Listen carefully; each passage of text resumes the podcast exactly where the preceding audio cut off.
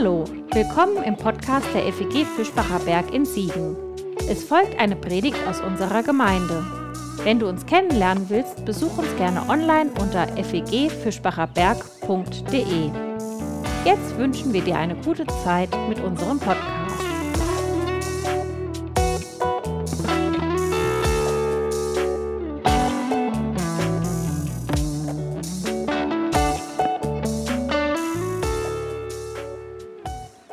So Menschen, denen gelingt alles. Anscheinend oder wenigstens scheinbar. Wie gerade im Video gesehen, jeder Wurf ein Treffer. Und ich könnte mir sowas ja stundenlang ansehen. Nicht, dass ich das machen würde. Vielleicht doch. Ähm, da greift ein Rädchen ins nächste und das Leben läuft einfach so vor sich hin. So ansehnlich. Das alltägliche Leben großartig. Toll, wenn es so ist wie in diesem Video, wenn alles passt und alles gut läuft. Allerdings geht dieses Video dann auch noch weiter und das schauen wir auch uns noch kurz an. So kann das Leben eben auch laufen. Da gelingt dann nicht so richtig viel, manches geht sogar zu Bruch und tut vielleicht auch ein bisschen weh. Und genau in diese Bruchstelle zwischen dem gelingenden Leben und dem scheinbar irgendwie verkorksten Leben Dort hinein erzählt unsere nächste Episode in unserer Serie zur Urgeschichte. Damit beginnt Staffel 4, wenn man so will. Und hätte ich gewusst, dass wir heute so viele sind, hätte ich vielleicht ein bisschen erbaulicheres Thema ausgesucht und irgendwie nochmal äh, einen anderen Text ausgesucht. Aber ich habe es nicht geahnt.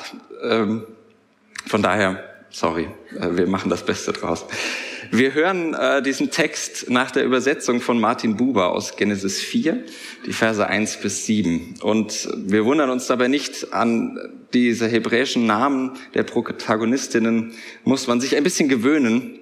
Luther ging in seiner Übersetzung, woher wir die Namen kennen, ein bisschen frei zu Werke und hat sie eher aus seiner Alltagswelt als aus der Bibel übernommen, würde ich sagen. Wir hören aus Genesis 4.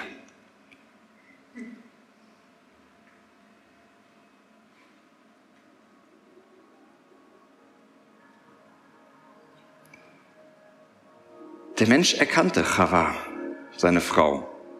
Sie wurde schwanger und sie gebar den Kain. Da sprach sie, Kaniti, erworben habe ich mit ihm einen Mann. Sie fuhr fort zu gebären seinen Bruder, den Habel. Habel wurde ein Schafhirt, Kain wurde ein Diener des Ackers. Nach Verlauf der Tage war's, Kain brachte von der Frucht des Ackers ihm eine Spende und auch Havel brachte von den Erstlingen seiner Schafe von ihrem Fett. Er, Gott ist gemeint, achtete auf Havel und seine Spende. Auf Kain und seine Spende achtete er nicht. Da entflammte Kain sehr und sein Antlitz fiel. Er sprach zu Kain, warum entflammt es dich? Warum ist dein Antlitz gefallen? Ist es nicht so? Meinst du Gutes, trag's hoch. Meinst du nicht Gutes aber, vom Einlass Sünde, ein Lagerer, nach dir seine Begier, du aber walte ihm ob.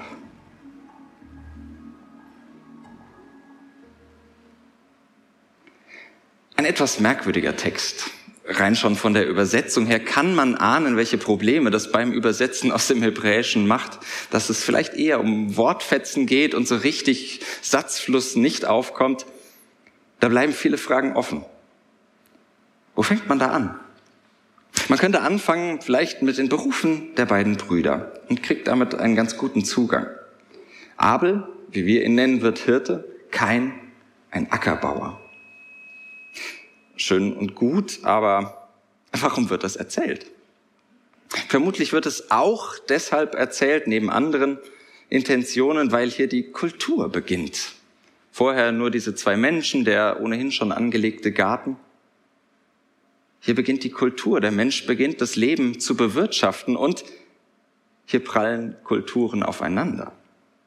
Erzählt wird uns eine gemeinsame Erfahrung der Menschengeschichte, nämlich die Geschichte von den Anfängen der Kultur, irgendwo im Dunkel der Geschichte, wie die Menschen beginnen, die Erde zu bewirtschaften. In der Linie Keins wird es später in der Urgeschichte noch ein bisschen ausgemalt und noch weitere Berufe und Kulturen genannt.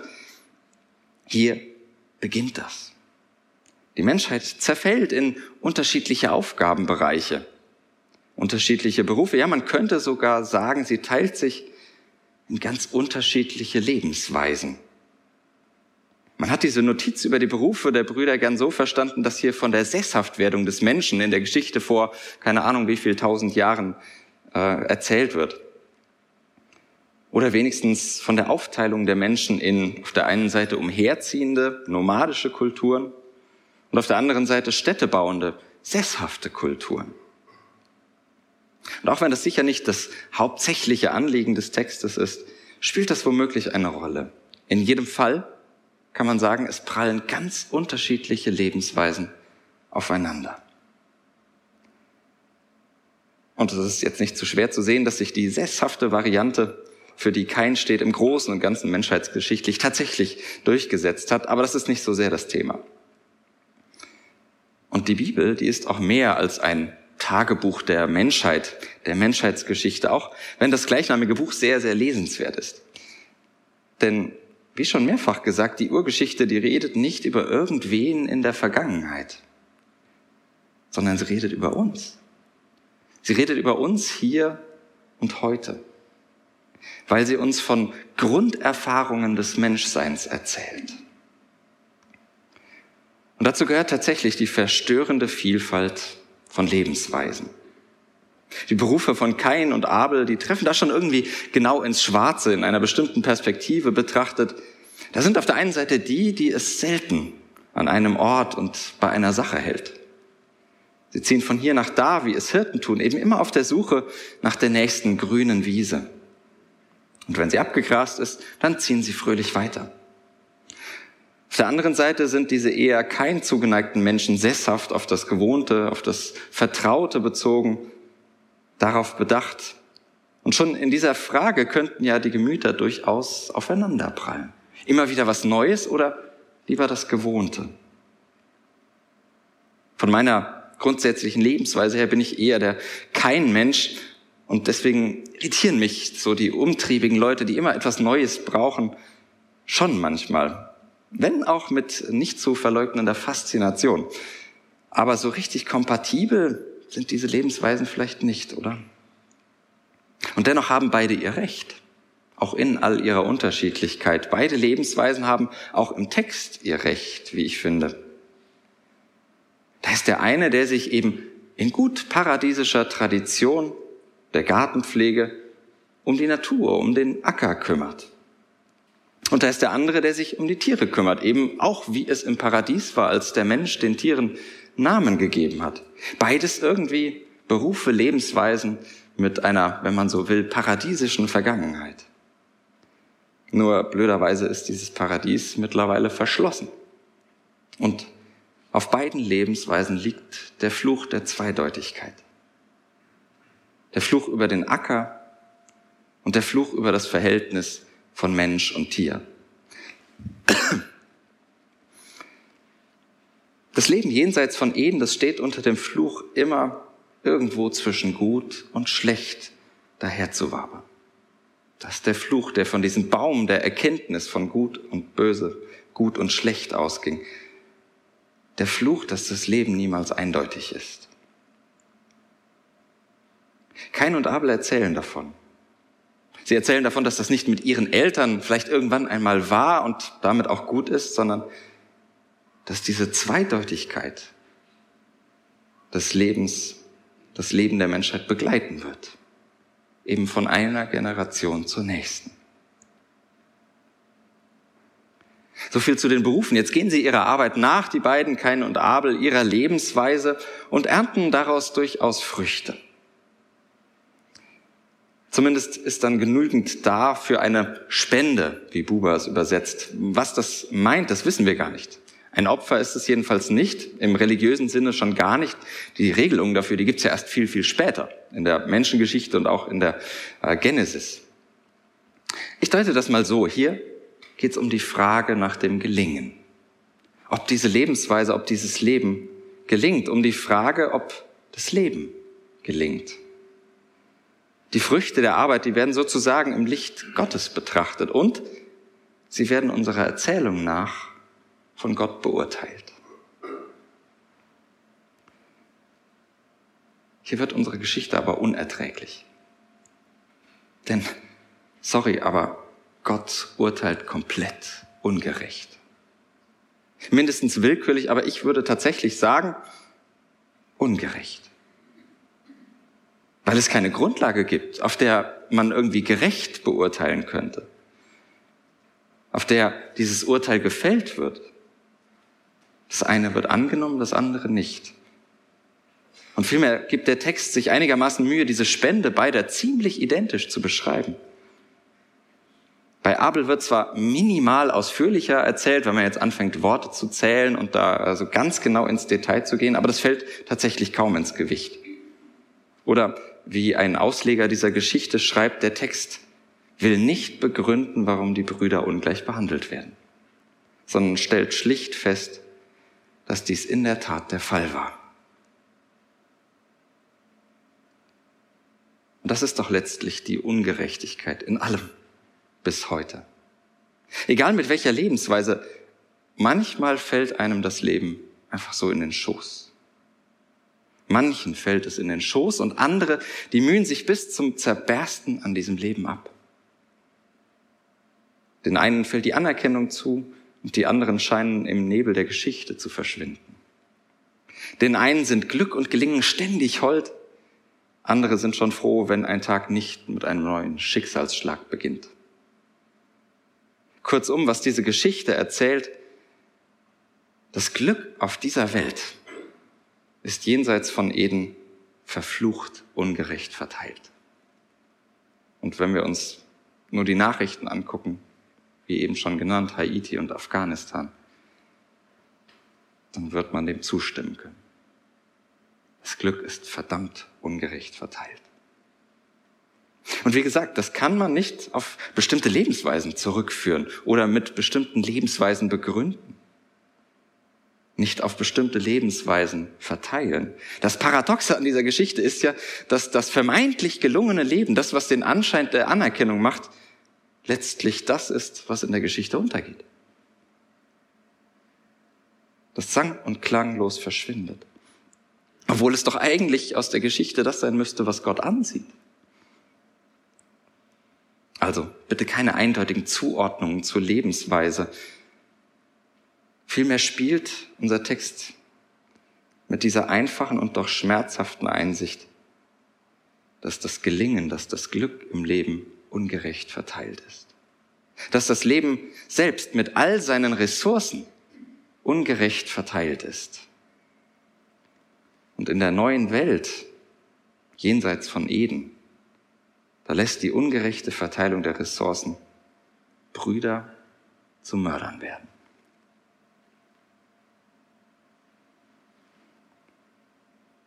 Das ist ungerecht. Die Geschichte der Auslegung unserer Erzählung, die konnte diese Ungerechtigkeit nur sehr schwer aushalten. Was ja völlig verständlich und nachvollziehbar ist. Ich kann das auch schwer aushalten. Immerhin wird als einziger Grund für die ungerechte Verteilung des Lebens Gott selbst erzählt. Gottes freie Entscheidung, Gottes Sympathie vielleicht, Gottes Urteil. Gott selbst ist der Grund für diese Ungerechtigkeit. Ist schwer auszuhalten. Also hat man überlegt und in unsere Geschichte ein bisschen was hineingeschummelt. Kein habe zum Beispiel seine Spende nicht ordnungsgemäß dargebracht. So übersetzt es schon die griechische Übersetzung, mit der auch dann das Neue Testament arbeiten wird. Hat er nicht ordnungsgemäß gemacht, also kein Wunder. Aber woher, bitteschön, hätte keinen denn die Ordnung nehmen sollen? Kannte er ja noch gar nicht. Gab es noch gar nicht. Oder eine andere Variante, die mangelnde Anerkennung, die zeige doch schon im Nachhinein sozusagen, dass kein von vornherein ein mieser Charakter ist. Und so weiter. Alle Verse Erklärungsversuche, die glauben etwas zu wissen, das im Text aber einfach nicht zu finden ist. Gott sei Dank, würde ich sagen. Denn manche Ungerechtigkeit, die hat einfach keinen Grund. Und schon gar keinen moralischen, keinen charakterlichen. oder gar religiösen. Dass ein Mensch mit nun 50 schon zum x-ten Mal schwer krank ist, ein anderer mit 80 noch topfit, welchen Grund soll das haben? Dass der einen fast immer alles glückt, eine andere aber nur mit Mühe über die Runden kommt, soll das eine verdiente Konsequenz sein? Dass manchen das Leben so leicht von der Hand geht, während andere nur gerade so irgendwie hindurch stolpern. Ja, mein Gott, kann man das denn wirklich gerecht erklären? Kann man sich das zurecht erklären? Kann man das wirklich für gerecht erklären? Kann man nicht. Kann man nicht mal mit Gott und darf man bitte niemals mit Gott. Denn Gott ist die Leerstelle. Das, was leer bleibt, die Leerstelle des Unbegreiflichen in unserer Geschichte. Gott ist das Geheimnis, dieses unerträgliche Geheimnis, das die Zusammenhänge des Lebens manchmal mehr verhüllt, als sie zu offenbaren. Doch gerade so, als Mysterium, als unerträgliches Mysterium ist Gott mir allemal lieber als als aalglatte Weltenlenkerin. Und Gott nimmt diese Rolle des unerträglichen Geheimnisses an. Die Rolle des Abgründigen, die Rolle des Ungerechten, des ungerechten Lebens.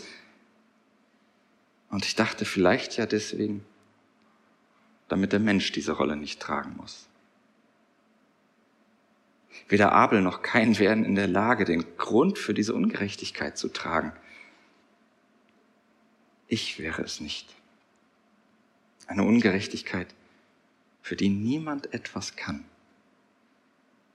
Und Gott nimmt die Rolle an, als wolle sie sagen, sei ganz sauer auf mich, aber bitte nicht auf deinen Bruder. Sei sauer auf mich, schrei mich an, aber nicht deinen Bruder, deine Schwester. Natürlich, es gibt genügend ungerechten Mist in der Welt, für den Menschen verantwortlich sind. Davon ist hier, glaube ich, nicht die Rede. Das gibt es auch. Bleiben wir nur bei der Ressourcenverteilung, meine Güte. Natürlich sind wir dafür verantwortlich. Mitverantwortlich. Und das muss man sicher auch hier und da mitdenken. Aber unsere Erzählung, die geht hier einen anderen Weg und redet über etwas anderes. Sie erzählt von der Unverschuldeten, von der unverdienten Ungerechtigkeit des Lebens.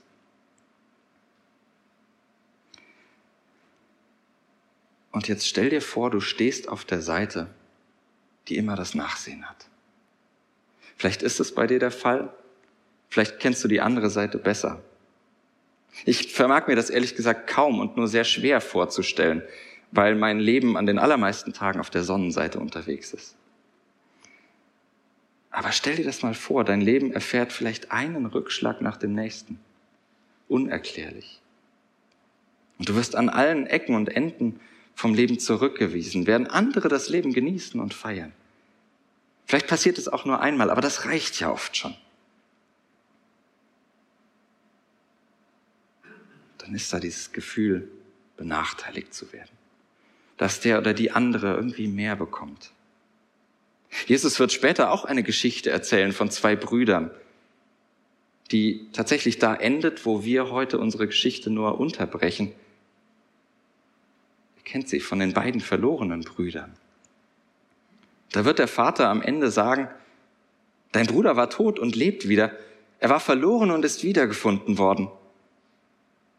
Und lädt diesen anderen Bruder ein, mitzufeiern. Der Vater des, der verlorenen Söhne stellt die Frage, was das Glück des anderen mit uns macht. Bei Jesus und den beiden Brüdern bleibt sie offen, wird diese Frage an diejenigen gestellt, die diese Geschichte hören und lesen. Bei Kain und Abel endet sie im Tod des Glücklichen. Und unsere Geschichte erzählt davon, wie mächtig das Gefühl ist, versetzt zu werden. Das Gefühl, ich komme irgendwie zu kurz und weiß nicht warum. Während alle anderen mit dem Leben überschüttet werden, muss ich es mir mühsam zusammenkratzen und bekomme vielleicht noch nicht mal die nötige Anerkennung. Und sie scheint so natürlich, diese Regung. Noch immer hören wir ja Urgeschichte. Geschichte vom Menschsein. Wir hören Geschichten vom Leben, wie wir es fast alle kennen. Wir klammern mal noch aus, wie diese Geschichte der beiden ersten Geschwister weitergeht. Das macht das Ganze nur noch komplizierter, als es ohnehin schon ist. Und wir hören heute nur diesen Zwischenruf. Du aber walte ihr ob. Einen göttlichen Zwischenruf. Einen göttlichen Zwischenruf gegen die Macht des Bösen. Manchmal die Macht der Gefühle, die vor der Tür lauert, aber ungern Halt macht. Und dieser Zwischenruf, der klingt nicht besonders populär. Ich habe den Eindruck, er ist auch irgendwie aus der Zeit gefallen. Dieser Zwischenruf, beherrsche dich. Beherrsche dich. Das passt nicht in eine Kultur, die vor allem authentisch sein will die das Innerste gern ungefiltert nach außen trägt. Und doch scheint mir da etwas dran zu sein.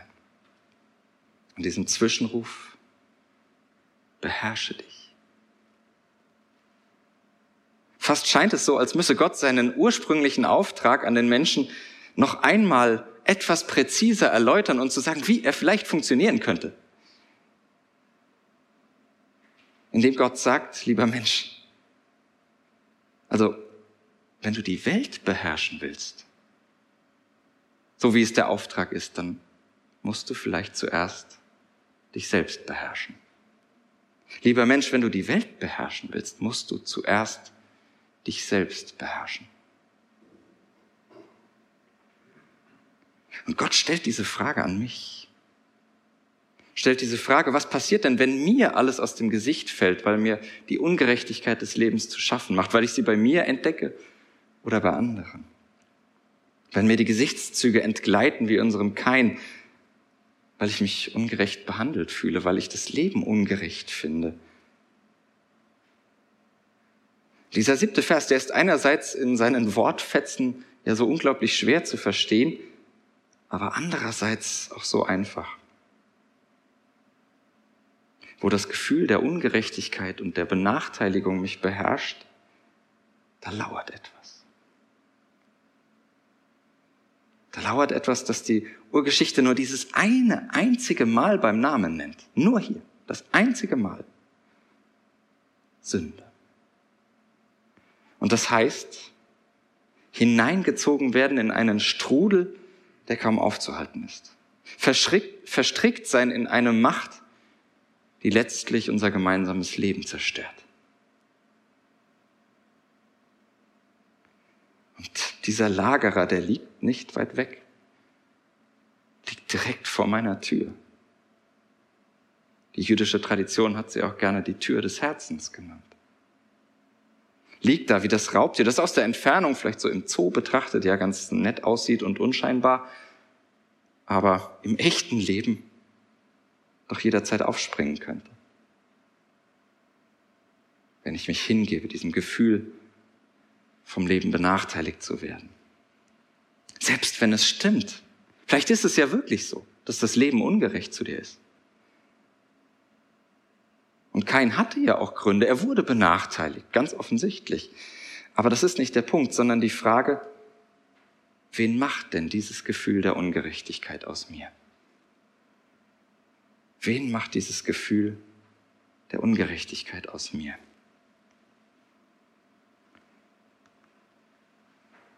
In dieser Frage, da könnte vielleicht die Stimme Gottes klingen. Manchmal tut sie es. Wenn mir klar wird, wo sich mein Wunsch nach Vergeltung, nach harter ausgleichender Gerechtigkeit und manchmal vielleicht einfach nur nach Anerkennung, wo der sich verselbstständigt. Zu wem würde ich werden, wenn ich dem nachgebe? Und ich glaube, auch das steckt hier drin. Wie sähe eine Welt aus,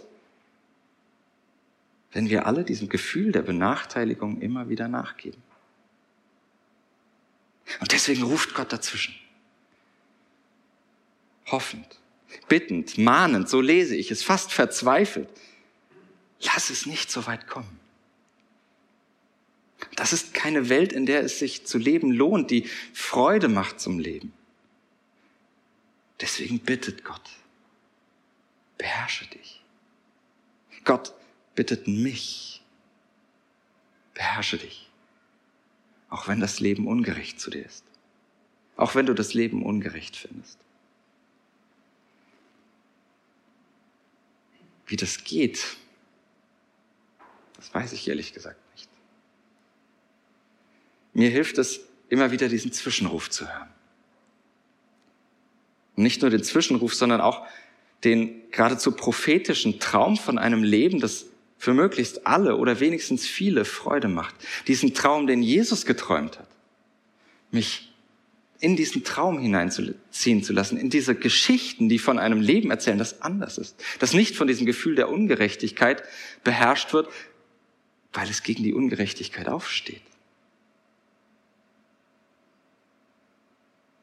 Mich hineinziehen zu lassen in so eine Geschichte vom Leben, wo Menschen weder vor dem Klima flüchten müssen, noch vor den Taliban, wo wir miteinander auf Ansprüche verzichten und Ungerechtigkeit miteinander nicht nur aushalten, sondern sie miteinander bekämpfen. Das sieht in jeder Lebensweise, ja und sogar in jedem einzelnen Leben wahrscheinlich anders aus. Aber ich will ihn immer wieder hören. Diesen göttlichen Zwischenruf für das andere Leben. Ein verzweifelter, göttlicher Schrei für das Leben. Beherrsche dich. Ein vergeblicher Schrei Der Friede Gottes bewahre eure Herzen und eure Sinne in Jesus Christus, unserem Bruder. Amen.